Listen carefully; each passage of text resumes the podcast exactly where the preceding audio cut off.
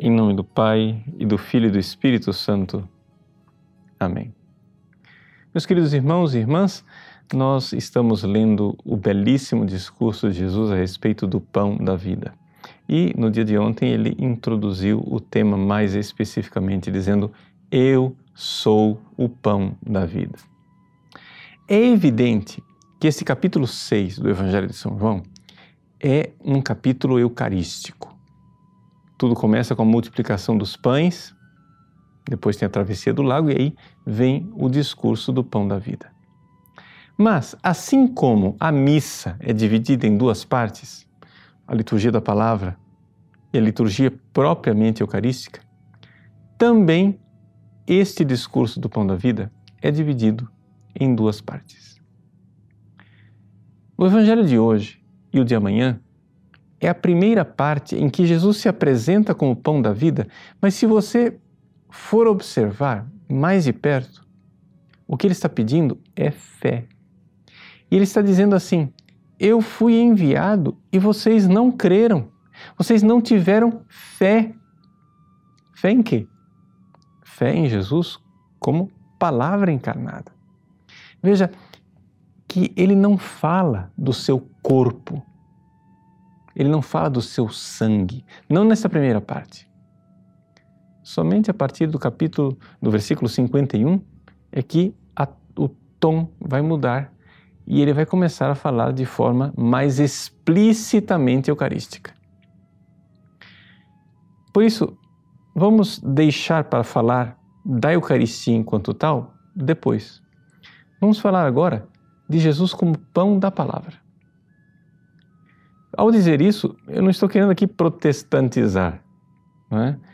esse capítulo 6, que é eucarístico, tão belíssimo, tão belo. Mas o que acontece é o seguinte: é que nós temos que entender uma coisa. Eu não irei comungar direito, eu não irei receber o pão eucarístico se eu não estiver antes com as disposições interiores e, portanto, com uma fé pronta para receber Jesus como palavra. Jesus começa dizendo: Eu sou o pão da vida. Aquela vida eterna que nós falávamos antes.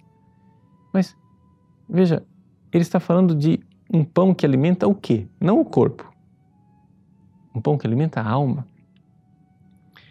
E como é que a nossa alma vai se alimentar? Como é que pode vir um alimento para a alma que é espiritual? Ora, para algumas pessoas pode parecer estranho e até meio desencarnado, intelectualista, mas vou dizer, a nossa alma se alimenta de verdade. Ou seja, é a verdade que alimenta a alma. E se você não der verdade para a alma, ela morre de fome. Deixa eu dizer isso de forma mais clara, mais existencial. Eu tenho certeza que você já teve essa experiência.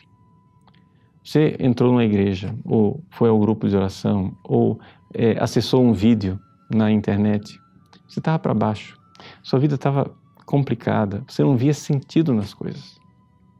De repente você ouve uma pregação, uma palavra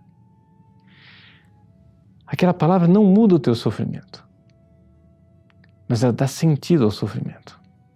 Aquela palavra te alimenta interiormente e você sai outra pessoa.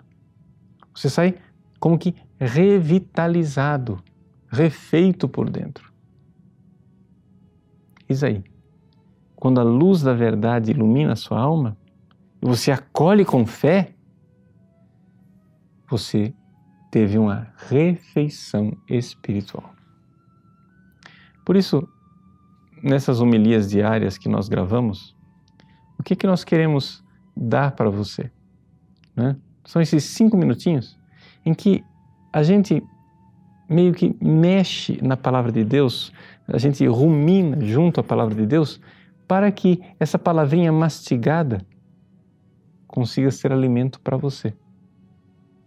Então, é importante que você ao receber essas homilias diárias, você dê tempo para a sua oração, não somente assista.